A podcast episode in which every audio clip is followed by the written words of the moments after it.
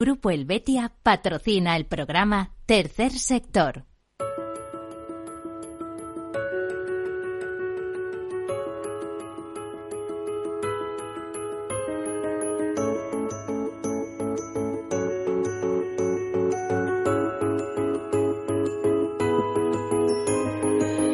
Tercer Sector, un espacio para la economía social. Un programa dirigido por Miguel Benito. Hola, buenas, bienvenidos, bienvenidos a este programa, a este programa de tercer sector, tercer sector que hay que explicar muchas veces porque no sabe todo el mundo exactamente lo que es y tercer sector eh, se lo define así escuetamente, es un sector que no es público, que es un sector privado, que incluso genera beneficios, son entidades que generan beneficios, pero esos beneficios se reinvierten en el fin fundacional para lo que fueron constituidas, con lo cual, bueno, esas entidades pueden tener reservas, ¿eh? o pueden tener eh, unos beneficios que se reinvierten, con lo cual son entidades no lucrativas, podemos decir, ¿eh? Y se revisten en forma de eh, asociaciones, fundaciones, ONGs, para ser ONG hay que ser asociación o fundación, eh, también responden a alguno de los tipos eh, de, destinados a mejorar la sociedad. O sea, son entidades muy vinculadas a la acción social, a la cooperación internacional, a la defensa del medio ambiente, a la educación, la lucha contra el hambre, eh, la superación de enfermedades, en fin, cosas muy interesantes. Es eh, economía de personas para las personas. Es un sector muy amplio, no abarca solo esas asociaciones y fundaciones que decíamos, porque eh, eso más bien, eh, que en definitiva sería ONG, se conoce como tercer sector social, pero el tercer sector social, perdón, el tercer sector también son cooperativas, mutuas, mutualidades, otras formas de asociacionismo laboral es eh, la solidaridad mercantilmente organizada para ser eficaces en los fines, en los temas, en los objetivos que quieren eh, que se deben acometer. Bien, es verdad que es mm, sobre todo conocida el tercer sector de acción social. Esas eh, ONGs que se cifran en nuestro país en una cifra entre 24 y 28 mil. A las asociaciones, más de 700.000 con toda seguridad, según el registro de asociaciones. O las fundaciones, sobre las 10.000, aunque la Asociación Española de Fundaciones siempre nos habla de unas 6.000 activas. Eh, de hecho, la propia Asociación Española de Fundaciones tiene como 1.200 asociados, nada más. O sea que hasta 6.000 todavía queda un trecho. Cuando hablamos de eh, mundo empresarial, hablamos de CEPES, de la Confederación Española de Empresas de Economía Social, que agrupa más de 40.000 empresas, por ejemplo, una vicepresidencia la ocupan las mutualidades precisamente, y eh, que dan trabajo a 2,5 millones de personas, 13 millones de personas en toda Europa. Es eh, un sector eh, dinámico, insumergible y que además va hacia arriba. Y cuando hay crisis es un sector que, de, que destaca especialmente. Bueno, pues estas son algunas, algunas notas sobre lo que es el tercer sector para ponernos en referencia, en relación. Hoy en día, si quieren, de alguna manera incrementada, porque desde 2015, desde que tenemos los 17 ODS, Objetivos de Desarrollo Sostenible, y con sus eh, numerosas metas, pues toda la acción eh, empresarial se está redirigiendo a esos objetivos ASG o SG, ¿no? De medio ambiente o ambientales, sociales y de gobernanza. Y todo camina por ahí de manera muy próxima precisamente a esas entidades del tercer sector que muchas veces son las que realizan lo que las otras entidades no pueden hacer y simplemente muchas veces financian esas actividades. Bueno, pues comenzamos con algunas notas de actualidad y enseguida con los temas que hoy tenemos eh, aquí en este día. Niños y adolescentes de menudos corazones disfrutan de los animales gracias a Fauna y el proyecto Vida, al tiempo que la Fundación Menudos Corazones celebra sus decimonovenas jornadas sobre cardiopatías congénitas con charlas y talleres para adultos. Proyecto Más Vida, con la colaboración de Fauna y Parques Reunidos, organiza una divertida actividad en Faunia para niños, niñas y adolescentes con cardiopatías. Esto se ha venido celebrando en estos últimos días. Este año la actividad, por ejemplo, que se realizó en Faunia, concretamente pues el sábado 26 de noviembre, eh, Faunia, que es un espacio temático y natural que alberga más de 1.200 animales de 152 especies de, eh, representantes de cuatro ecosistemas y 15 áreas temáticas, pues eh, gracias a su colaboración, decía, estos niños y adolescentes con cardiopatías pudieron disfrutar de un día de un día dentro de ese proyecto Más Vida que que este, puso en marcha eh, desde la responsabilidad social de la empresa Alves Industries España, creado para fomentar el cuidado del corazón y la cardioprotección real y eficaz. Eh, también contarles que Sanitas planta más de mil árboles en el bosque de los zaragozanos como legado de su programa Healthy Cities, la compañía especialista en eh, Cities, la compañía especialista en salud en colaboración con el Ayuntamiento de Zaragoza y Ecodes, plantó más de 10 especies vegetales autóctonas que absorberán más de 160 toneladas de CO2. La atleta Isabel Macías colaboró en la plantación que ayudará a contrarrestar los efectos del cambio climático. Dentro de su compromiso con el medio ambiente, Saritas cuenta con otros proyectos de reforestación en Madrid, Barcelona y Valencia, donde ha replantado este año más de 4,5 hectáreas de bosques. Ya sabemos que una hectárea pues es un campo de fútbol, así que es considerable. ¿eh? Si todas las entidades se tiran a eso, España sería un bosque. ¿eh? Bueno, pues más noticias. La Fundación Evolutio mejora las habilidades digitales de su residencia de mayores en Linares como en parte de su programa Mayores Conectados. La Residencia de Mayores Santa Teresa de Jesús en Linares ha recibido nuevos ordenadores de sobremesa. Los empleados de Volutio ayudarán a los ancianos a usar la tecnología y a digitalizarse. El programa se llama Mayores Conectados y está operativo desde 2020 para contribuir a reducir la brecha digital y el aislamiento social que sufrió el colectivo de los mayores durante la pandemia y las medidas de restricción. Eh, es una compañía experta en la integración de servicios CLUD para las principales compañías multinacionales y domésticas del mercado español. Bueno, también sabemos que hace unos días terminó con AMA 22 que llegó a su fin con el objetivo firme de hacer efectiva la transición ecológica. Era la decimosexta edición del Congreso Nacional de Medio Ambiente clausurado eh, tras recibir a más de 5.000 asistentes. Bueno, pues eh, contarles algún, alguna pincelada de CONAMA. Por ejemplo, en la clausura, el secretario de Estado de Medio Ambiente, Hugo Morán Fernández, en representación del Ministerio para la Transición Ecológica y el Reto Demográfico, eh, comentó que España es el segundo país más preocupado por la emergencia climática por detrás de Italia y el 80% la considera de gravedad extrema por encima del COVID-19. Debe ser porque lo sufrimos, porque ya hemos visto lo que supone sobre todo las olas de calor. Bueno, pues el secretario de Estado también comentó que entre los mayores que entre las mayores intranquilidades de los españoles está la contaminación del agua, el cambio climático y los incendios forestales. Con, Conama hecho el cierre de esta edición 2022 atravesada por nueve ejes de vital importancia en el avance de una hacia una transformación real y efectiva. En sus más de 100 sesiones se ha hablado sobre políticas de agua, gobernanza, descarbonización de la edificación, energías renovables, urbanismo, movilidad, pérdida de biodiversidad y agotamiento de recursos también de educación y comunicación ambiental fundamentales para divulgar y concienciar a la población.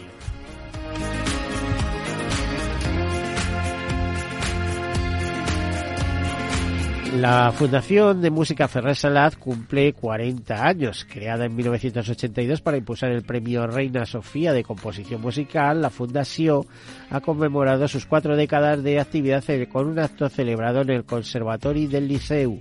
Durante su trayectoria, la Fundación ha expandido sus proyectos hasta el fomento de la excelencia musical y la igualdad de oportunidades al considerar el arte y la música como herramientas de transformación social. En los últimos 15 años, la contribución económica a través de numerosas iniciativas ha sido de 12 millones de euros, convirtiendo a la Fundación de Música Ferrer Salaz en la entidad vinculada a la música con mayor impacto social en Cataluña. Y Fundación Integra en el Día Internacional de la Discapacidad, de la discapacidad lanzó Integra Talento. Eh, eso supone, eh, a lo largo de su recorrido, Fundación Integra ha ofrecido a personas con discapacidad más de 4.300 empleos ha conseguido. Pues con motivo del Día de la Discapacidad, Fundación Integra lanzó eh, una campaña de sensibilización bajo el lema La diversidad da sus frutos para concienciar sobre la inclusión laboral de personas con discapacidad.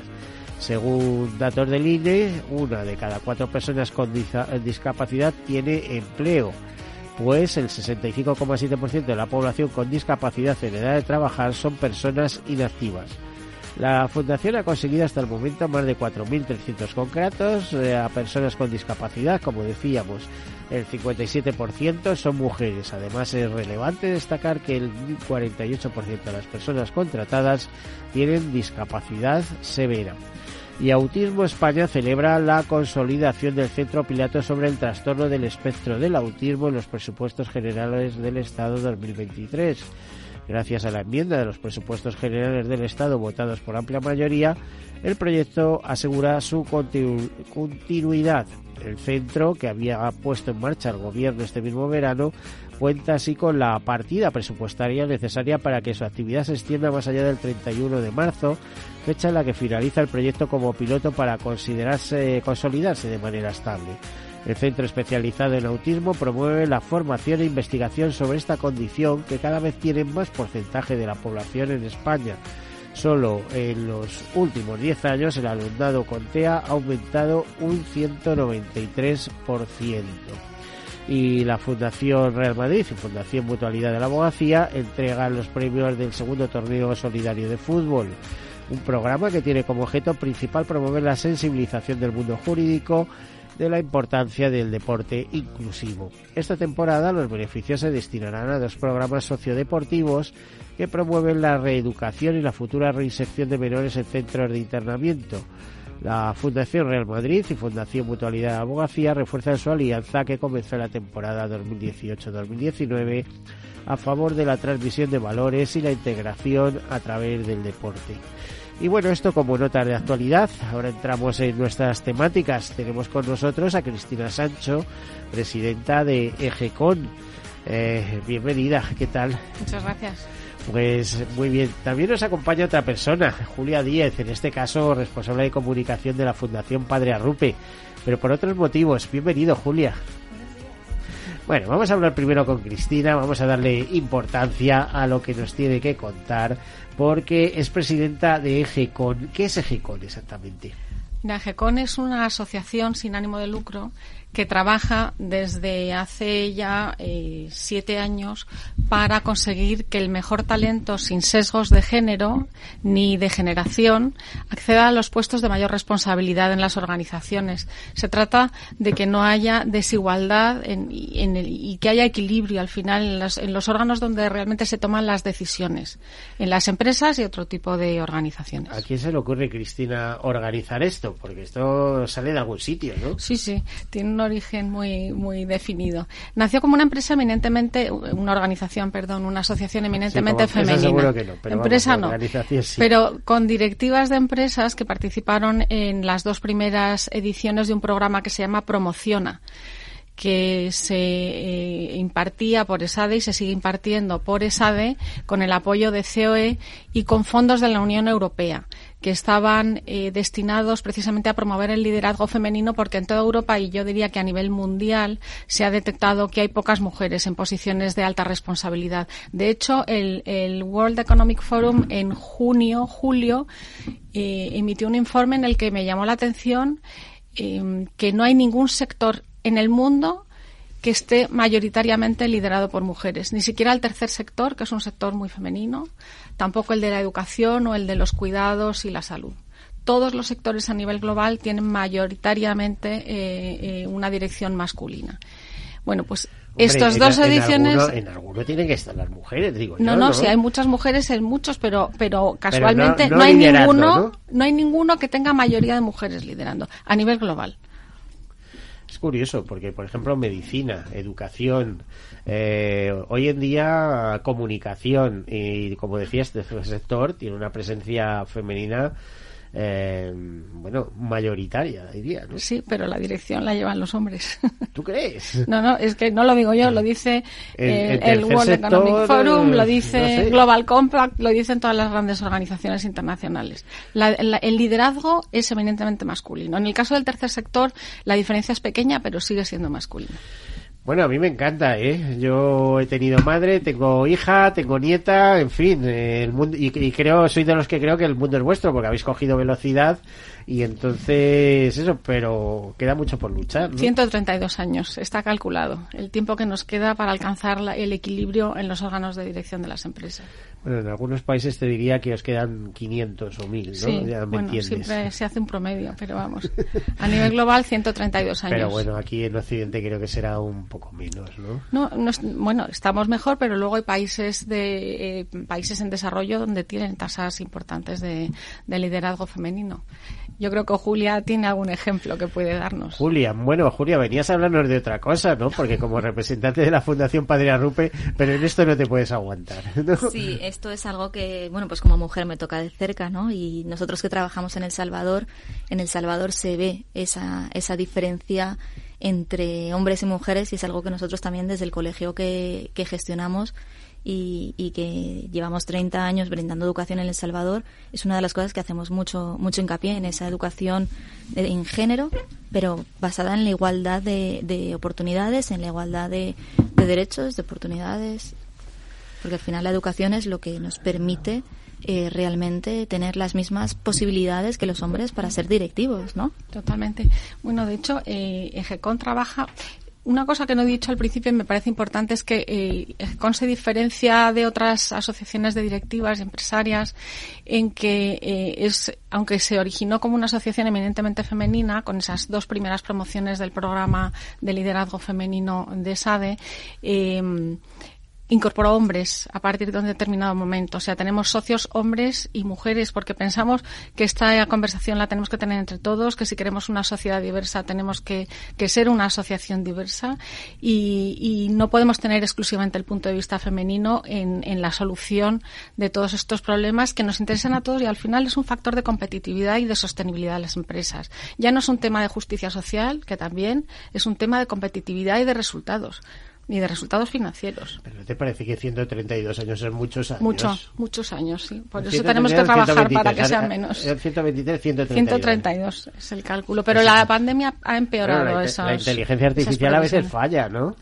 Bueno, esperemos que falle, pero vamos, eh, yo a las pruebas me remito. No, no es una opinión personal, son, son datos e informes a nivel global y a nivel eh, nacional. Una cosa que, es esperanzador, iba a decir, es que soy muy activista. Imagino que GECON está en esa línea de... Somos muy activistas y muy activos porque somos 1.400, casi 1.400 socios, tenemos una tasa de crecimiento cercana al 40% anual. Eh, esta asociación ha tenido un, éxito brutal, entre otras cosas, y yo creo que gracias al entusiasmo y al compromiso de sus socios, que son todos directivos, directivas, consejeros y consejeras de empresas grandes y pequeñas, pero con más de 15 años de trayectoria profesional. Eso le da pues una experiencia a, a esa gasolina que tenemos en EGECON, que son sus socios, eh, que, bueno, nos ha permitido desplegar una cantidad de programas que si nos da tiempo repasaremos. Bueno, sí, eh, empieza a contar. Sobre todo, hay una cosa que, me gustaría hablar. Hay unos premios EGECON, ¿no? Sí, los acabamos de entregar hace un mes. Eh, ¿Qué edición hace en este caso? La sexta edición. La sexta. Bueno, ¿cuándo nace GECON? ¿En, en, el tiempo? Pues en el año 2015, si no me equivoco. Eh, 2015, sí. ¿Tú qué tienes que ver en ese nacimiento? Poco, porque yo no soy socia fundadora. Eh, yo hice promoción al programa este eh, en el año 2000, finales de 2016, en la tercera edición, y entonces me incorporé a GECON cuando terminé el programa. Pero ahora lo, lo presides, ¿no? Ahora la presido, sí. Bueno, he tenido el, privilegio de, ser elegida por mis compañeros como presidenta de la asociación. Bueno, pues es un cargo temporal. Sucede una gran presidenta que es Nerea Torres, que es CEO de Siemens eh, Logistics y que ha sido presidenta desde la fundación hasta que se hizo la transición de la presidencia este año.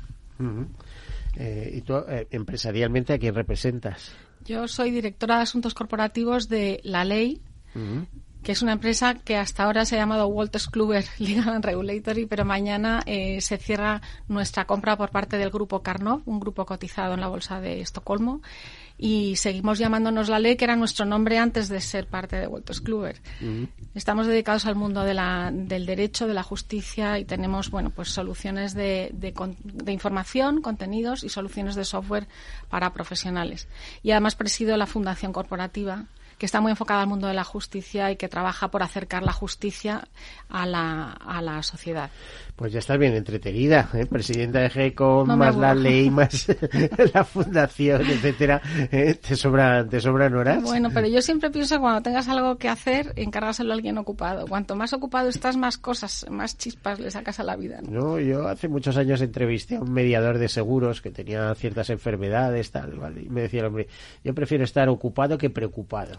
¿eh? Pues también es una clave. es una manera de verlo. sí, es una manera de ir eh, viviendo tu tiempo de vida, digamos, ese tiempo que parece que tenemos pautado de alguna manera. Bueno, cuéntame, esa sexta edición de premios, ¿a quién habéis premiado pues y por qué? Eh, a ver, eh, oye, nos ha llamado la atención este por este tema eh, o por este otro. Son unos premios que se han ido consolidando, la verdad es que eh, con, bueno, con mucho respaldo también institucional, la, Su Majestad la Reina ha, ha sido la presidenta de honor este año, hemos contado este año con, con la ministra de Economía, Nadia Calviño, también en la, en la entrega de premios. Hemos premiado, tenemos cuatro grandes categorías, que son gran empresa, pyme, eh, startup, luego tenemos una mención de honor y, perdón, a instituciones y una mención de honor que este año ha ido a la CEO de It Will Be, Arancha Martínez, que fue premio Princesa de Girona hace cuatro años y que tiene un proyecto maravilloso. Es una líder nata y tiene un proyecto maravilloso de, de apoyo a colectivos desfavorecidos en la India, pero un proyecto basado en la tecnología. O sea, mezcla innovación con, con apoyo eh, básicamente a los niños, pero también a las mujeres de la India, a las que dota de, primero, de identidad, porque un gran problema que tienen eh, los niños de la calle y, y, las mujeres en peor situación es que eh, a veces carecen hasta de, de, nombre, no están registrados en ningún sitio.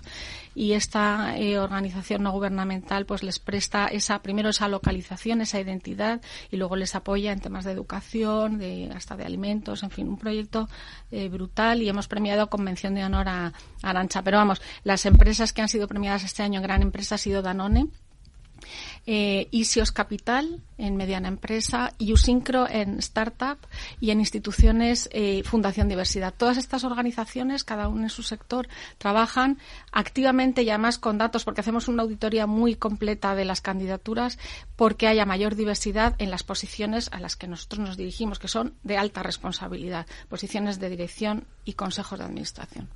Y EGECON eh, va a seguir creciendo y va a ser cada vez más conocida en las organizaciones empresariales, etcétera, aunque vuestros socios provienen de todo tipo de, sí, sí.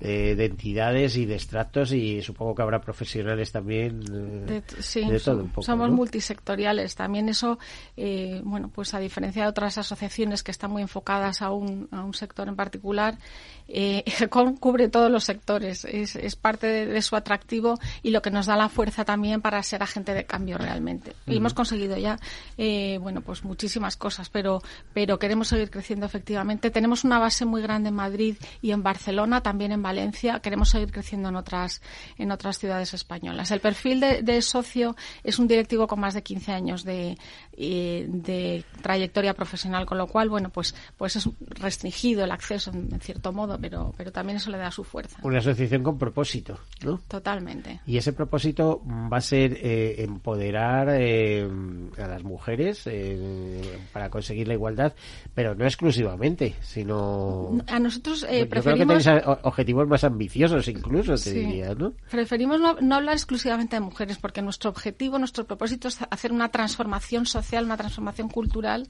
que permita que a posiciones de alta responsabilidad acceda el mejor talento sin ni de género ni de generación. Es decir, también trabajamos por el talento senior.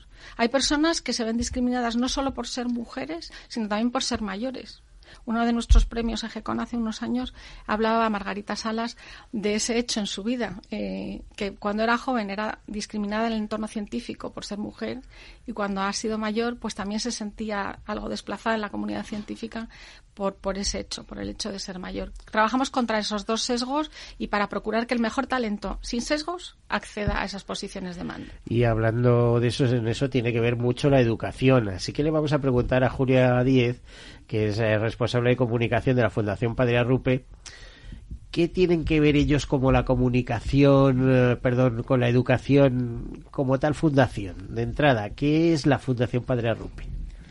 Bueno, pues la Fundación Padre Arrupe eh, nace para dar educación, únicamente educación. Nosotros nacemos con un colegio en El Salvador, porque nosotros trabajamos en, El Salvador, eh, con 100 estudiantes. A día de hoy tenemos, eh, vamos a abrir en enero el nuevo curso escolar con 1.800 estudiantes.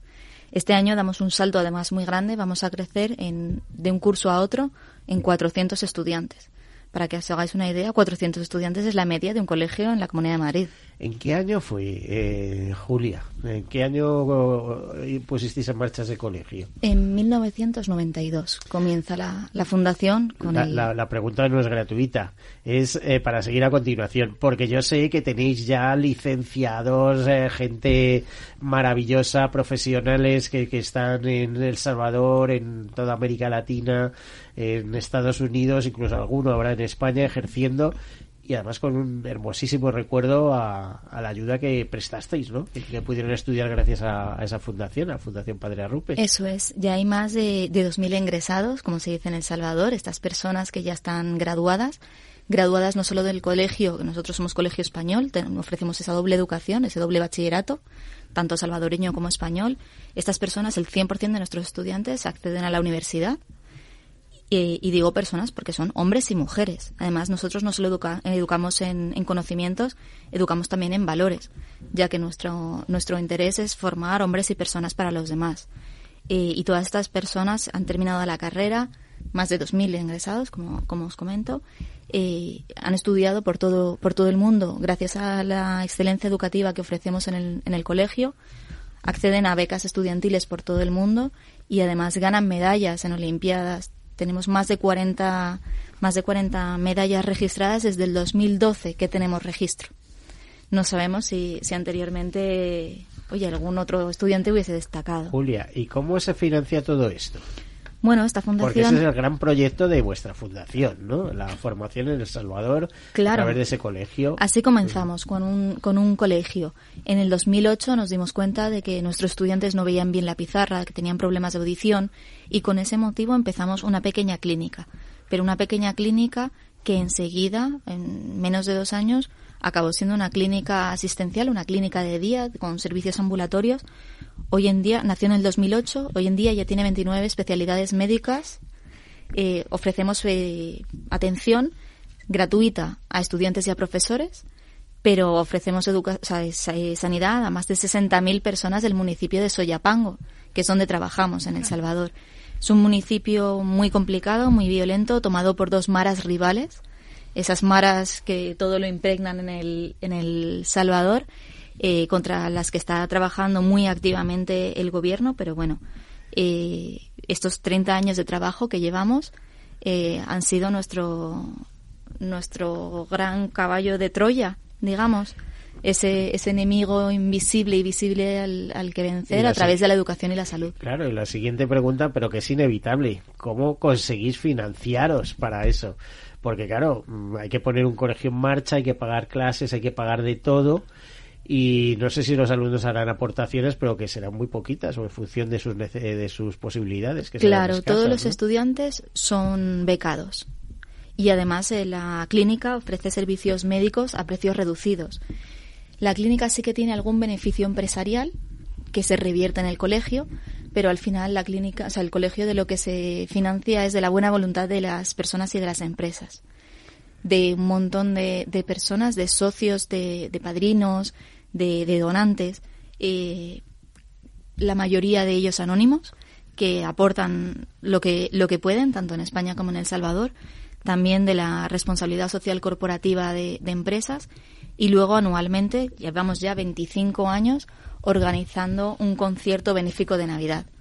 Un concierto precioso eh, que realizamos el, este 10 de diciembre en el Auditorio Nacional de, Música de Madrid, eh, por la mañana, a las once y media de la mañana, ya que es un concierto intergeneracional que queremos que sea para las familias y que reúna a los niños, a los padres y a los abuelos, porque además llevamos 25 años y ya tenemos esa, esa estampa bonita de las, de las señoras que llevan a sus hijos y a sus nietos a ese concierto de la, de la Fundación Padre Arrupe. Bueno, estoy viendo el programa y es una auténtica maravilla, es una fiesta de Navidad auténtica, ¿no?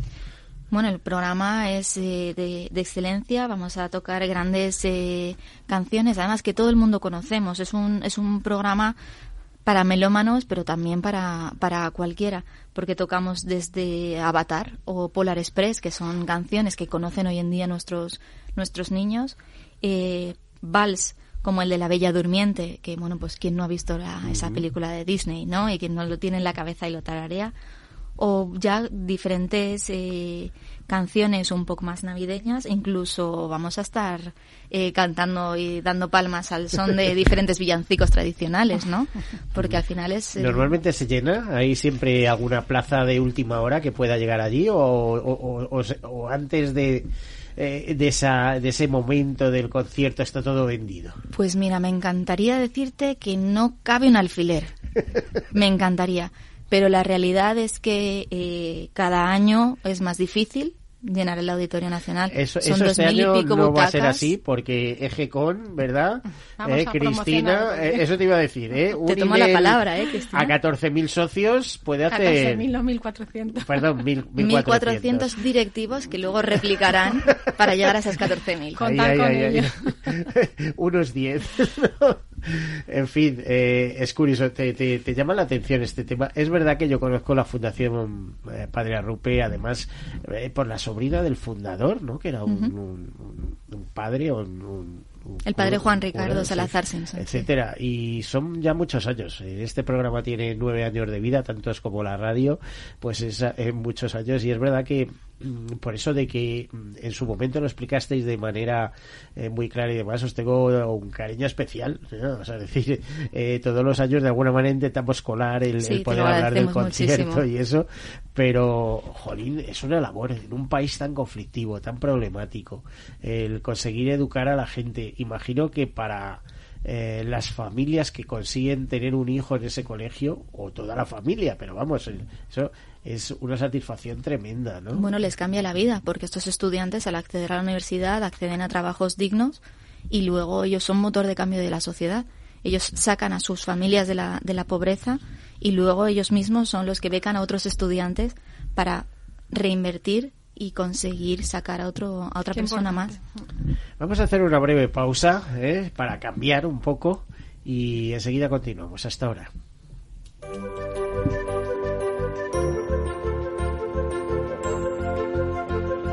Tercer sector, un espacio para la economía social. Un programa dirigido por Miguel Benito.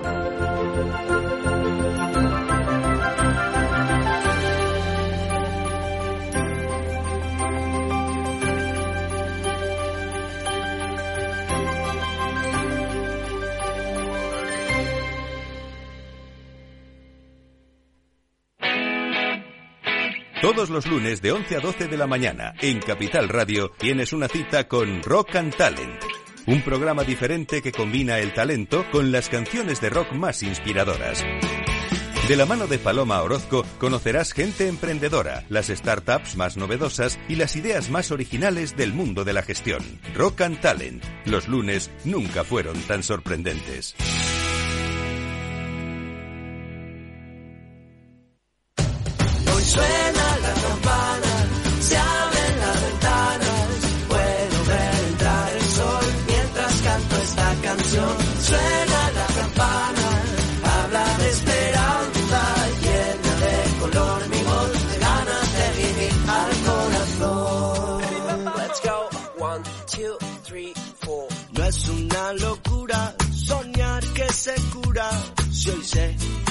Sé que es verdad. Tómame la mano, he visto el camino. No estás solo y nunca lo estarás. Somos muchos, cada vez somos más. Juntos venceremos y te tocará cantar. Hoy suena la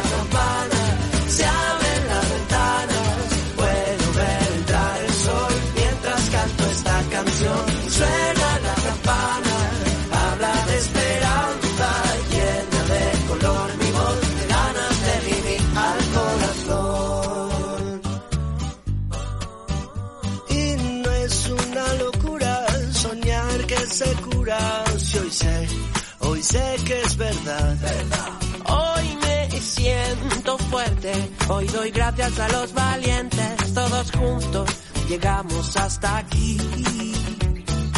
Hoy le gano una batalla al tiempo y a la vida.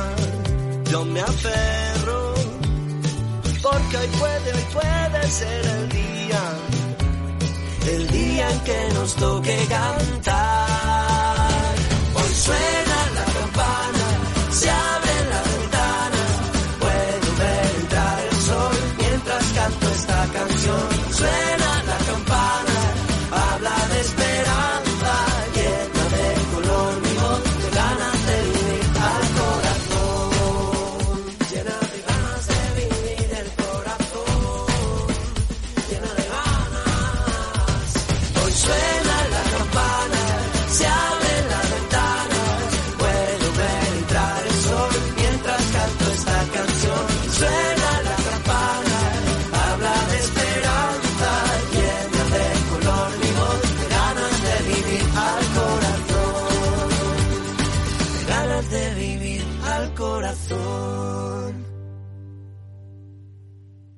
Tercer sector, un espacio para la economía social. Un programa dirigido por Miguel Benito.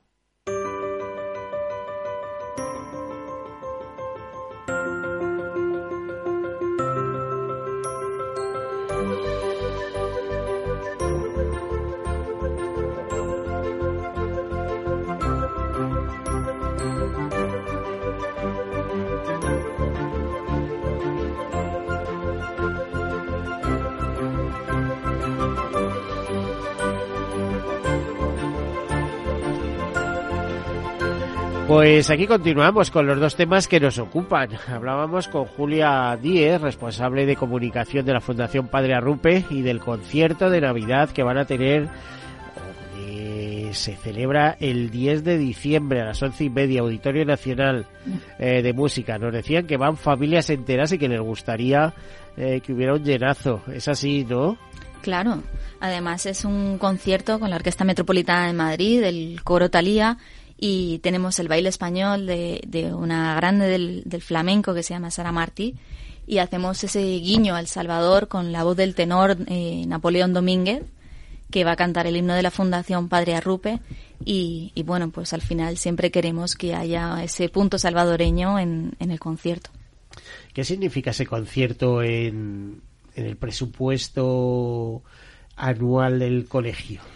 Bueno, de, pues de colegio ese... fundación, porque ese concierto nos permite eh, continuar becando a niños y a niñas en el, en El Salvador.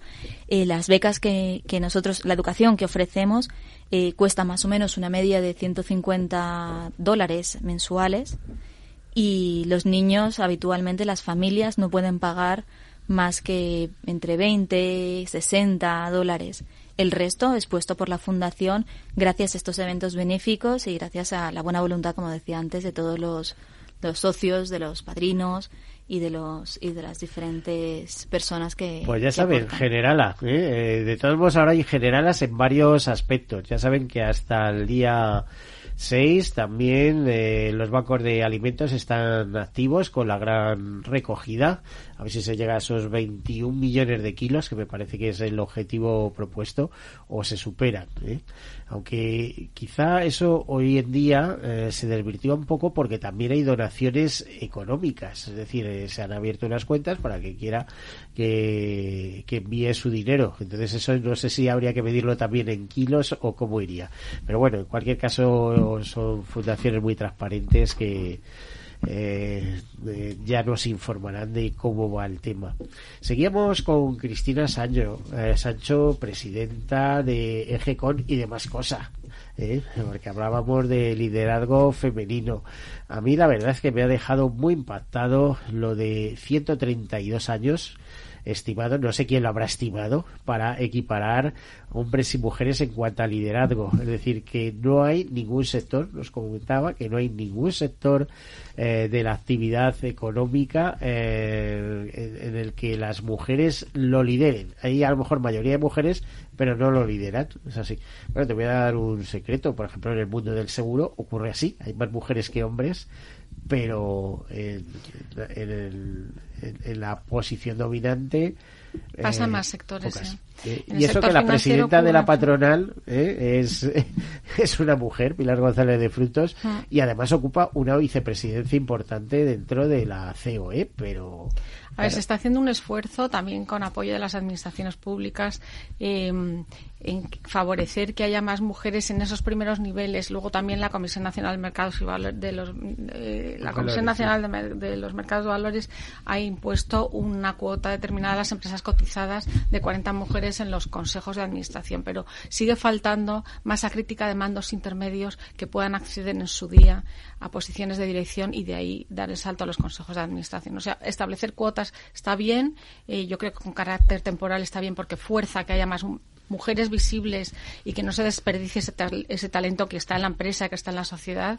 pero lo que falta eh, es que haya esa masa crítica de mujeres preparadas para eh, asumir posiciones de liderazgo. Si tú tienes una base muy amplia, por ejemplo, en el sector jurídico, la mayoría, que es del que yo provengo, la mayoría eh, de las estudiantes de, Derecho son mujeres, arrasan en las oposiciones, arrasan en los exámenes, pero conforme van avanzando en su carrera profesional se van quedando por el camino. Hay que detectar cuáles son esas barreras y contribuir a que no existan, pero, pero no por, no por eh, ayudar a las mujeres, sino porque es que no es económicamente eh, beneficioso perder todo ese talento Para que se queda fuera. Sí se quedan por razones que podemos intuir, ¿no? Como la maternidad, etcétera, sí, la maternidad incide mucho más en las mujeres que en los hombres. A veces es un freno, pero bueno, porque son las mujeres las que se quedan cuidando en casa a los críos, A ver, ha cambiado muchísimo la cultura. Yo soy madre de tres hijos y tres eh, estudiantes universitarios.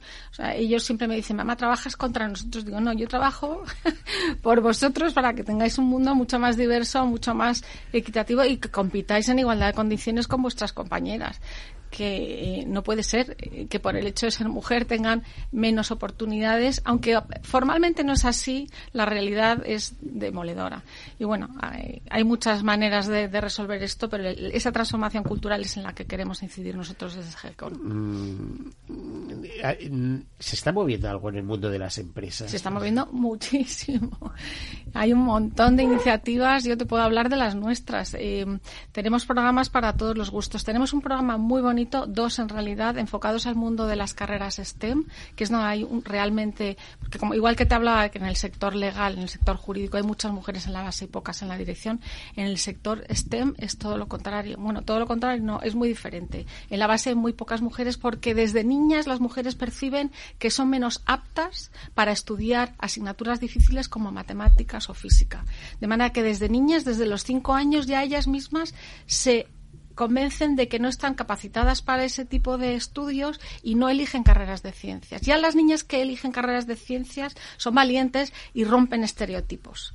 Entonces, con esas alumnas de carreras de ciencias tenemos un programa que se llama STEM Mat es ella, eh, enfocado a carreras de a la carrera de matemáticas, pero también otras carreras STEM, para durante la carrera esas estudiantes de carreras científicas poner en su cabeza la eh, idea de que pueden ser en un momento líderes, que pueden ser directivas de sus organizaciones, porque las ingenieras y las matemáticas son muy buenas en lo que hacen, pero no tienen en mente un plan de desarrollo directivo. Y queremos sembrar esa semilla y lo hacemos a través de este programa.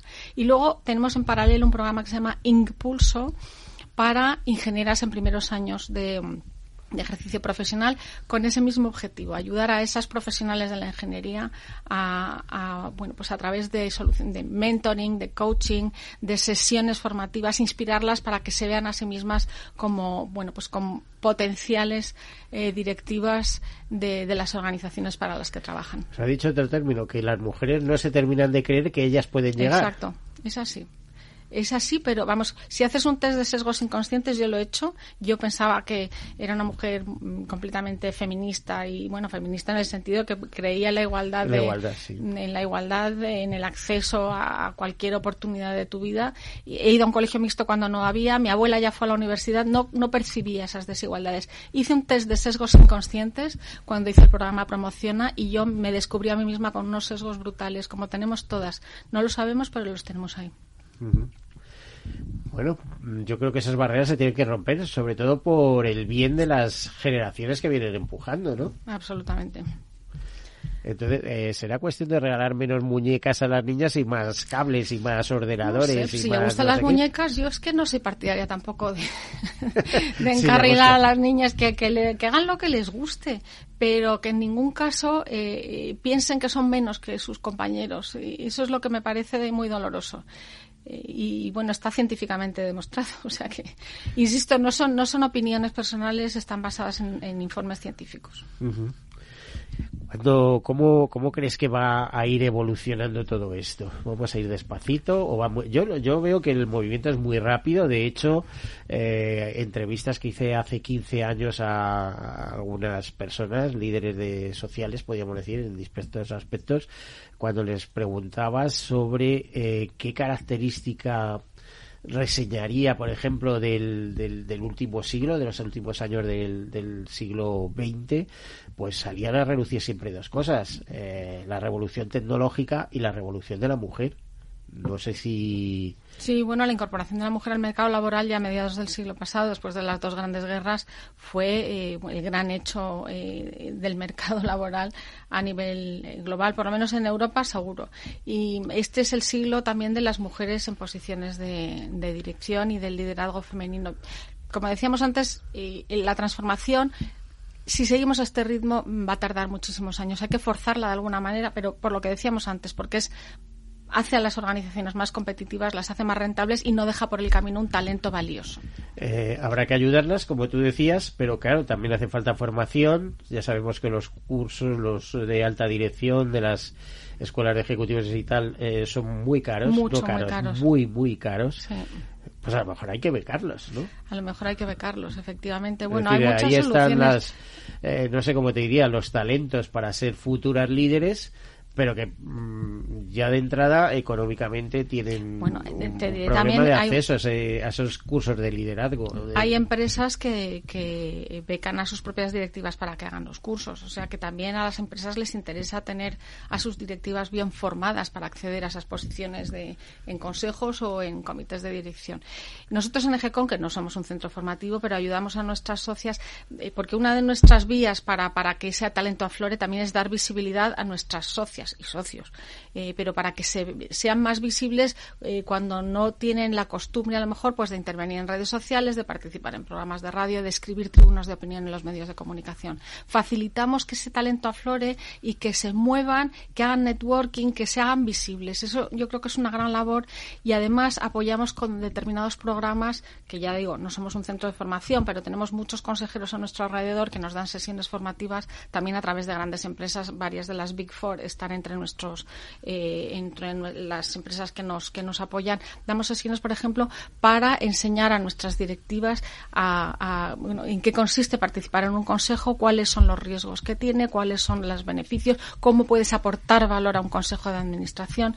Todas esas sesiones formativas tenemos un programa que se llama programa consejeros que está enfocado a eso con distintas patas. Eh, pues también da formación a nuestros a nuestros socios para en un momento dado dar el salto a los consejos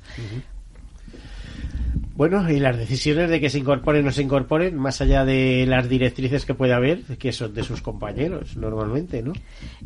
¿A qué te refieres? Perdón, no entiendo. Eh, de que se incorporen a los consejos, quiero decir. O sea, decir, eh, ¿por qué nombrar una consejera en vez de un consejero? Bueno, ahí es que esto estaríamos varios días hablando de este tema. Los consejos en general tienden a, reproducir eh, patrones o estereotipos. Los, los, presidentes de los consejos y, los consejeros en sí tienden a, preferir seleccionar personas que se les parezcan. Y está muy estudiado que el aportar diversos puntos de vista, diversas trayectorias, diversas escuelas, porque muchos vienen de una misma universidad. Entonces es bueno aportar puntos de vista de gente que viene de distintas universidades que pasado por distintos tipos de empresas y, bueno, que hay hombres y mujeres que tienen un punto de vista diferente en afrontar los problemas. Bueno, eso es tan claro como eh, lo de, fíjate, lo, veo, lo, voy a llevar a otro plano, no de los consejos, ¿no? Pero aportar la diversidad en la empresa, es decir, a, las personas con diversidad funcional, estas has escuchado que contaba una noticia de las dificultades que tienen para conseguir empleo, pues eh, al final aportan otro punto de vista a las empresas, otros enfoques eh, y al final son enriquecedores todos. Tenemos una relación muy buena con Fundación 11, que fue la Fundación 11 eh, fue una ganó el año pasado en la en la categoría de instituciones el premio GECON. hemos celebrado en su auditorio este año Em, los premios EGECON y a través del programa Inserta hacen una labor magnífica de, procurar eh, bueno pues mejorar el nivel de empleabilidad de personas con algún tipo o alguna capacidad eh, diferente. Yo creo que es súper importante que se tenga en cuenta el punto de vista. A mí me preocupa no solo eh, el de las personas con, algún tipo de, discapacidad o capacidad diferente, como se dice ahora, sino también personas de más edad a las que la brecha digital les está afectando muchísimo. Entonces, creo que hay que tener en mente a todas las personas a las que esta transformación que estamos sufriendo en la sociedad o beneficiándonos de ella no deje a nadie fuera. Es importantísimo incorporarlos a todos, porque todos los puntos de vista son importantes y, todos los puntos de vista diferentes aportan valor. O sea que una decisión tomada entre personas que se parecen entre sí va a tener unos sesgos brutales.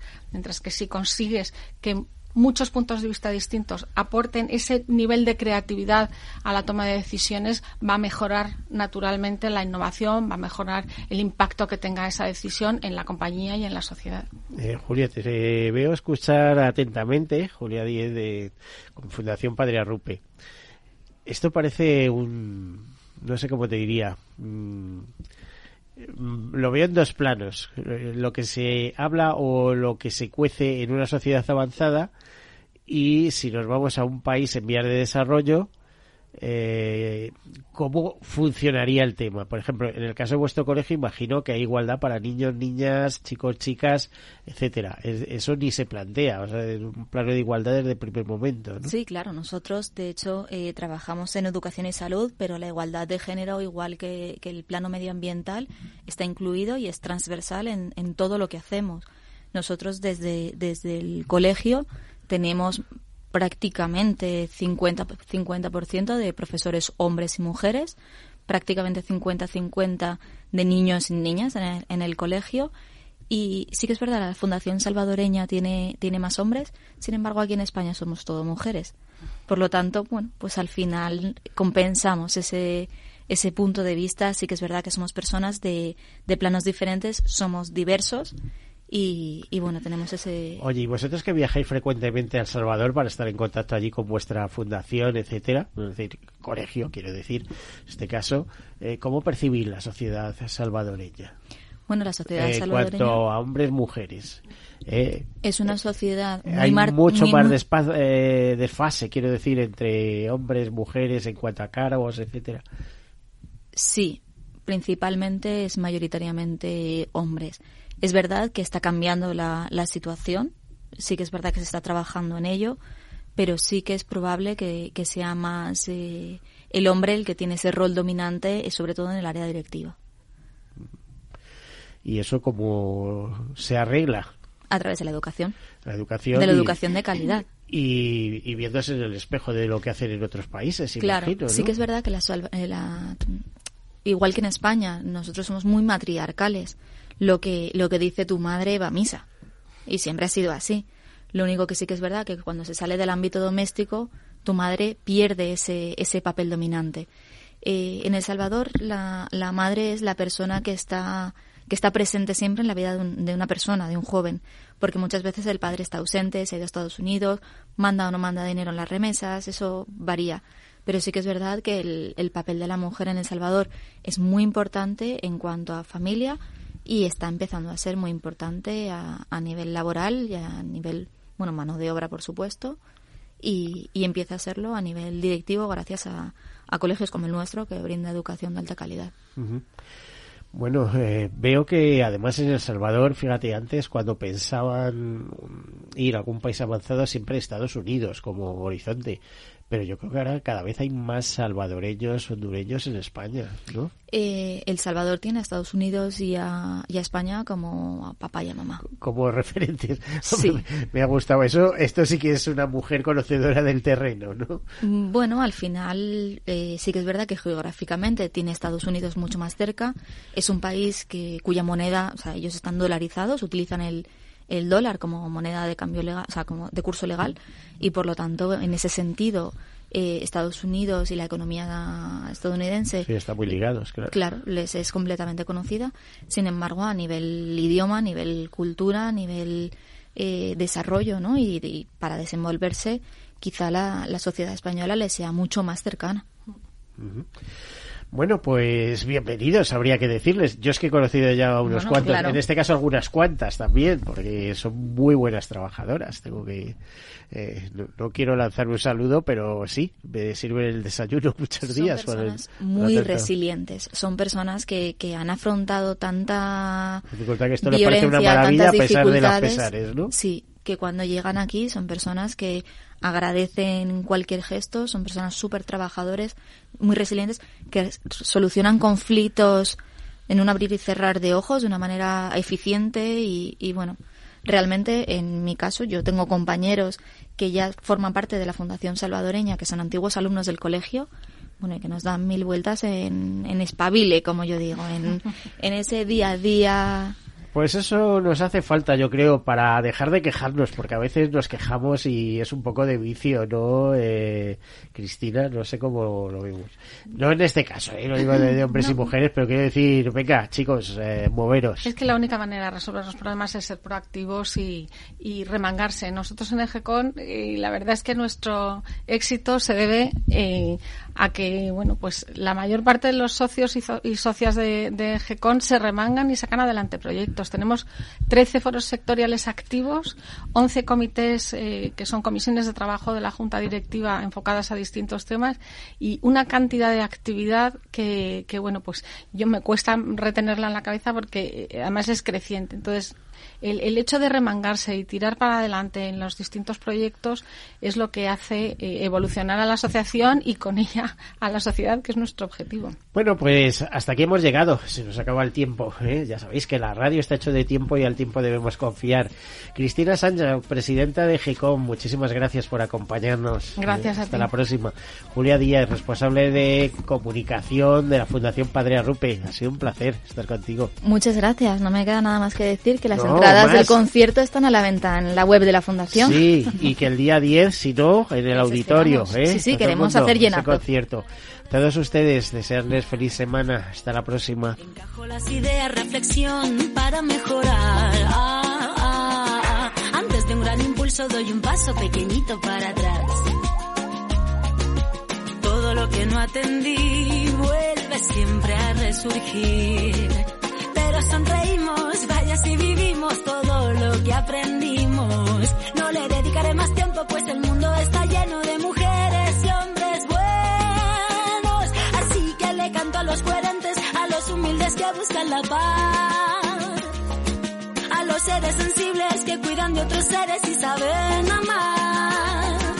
A todos los que luchan por nuestros derechos miran a todo hombre igual. Quienes no me juzguen y quien esté dispuesto a compartir. A ti mi compañero que tienes alma pura que es tu corazón bondad. Respetas mi espacio vital, me escuchas bien atento y besas con cariño cada parte de mi cuerpo. Tienes en los ojos girasoles y cuando me miras soy la estrella que más brilla. Cuando ríes ilumina tanta calma dentro. Y tienes en los ojos girasoles y cuando me miras estrella que más brilla cuando ríes el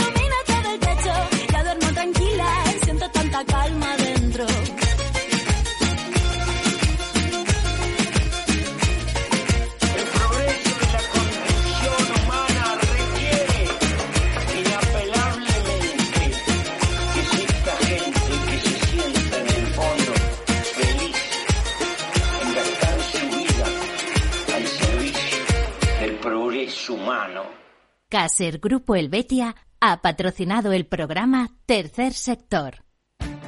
Esto te estás perdiendo si no escuchas a Rocío Arbiza en Mercado Abierto. Albert Triola, consejero delegado de Oracle. Yo suelo decir que la digitalización es el plan de pensiones de las compañías y las empresas, con lo cual eso va a llevar a que las compañías van a comprar más software.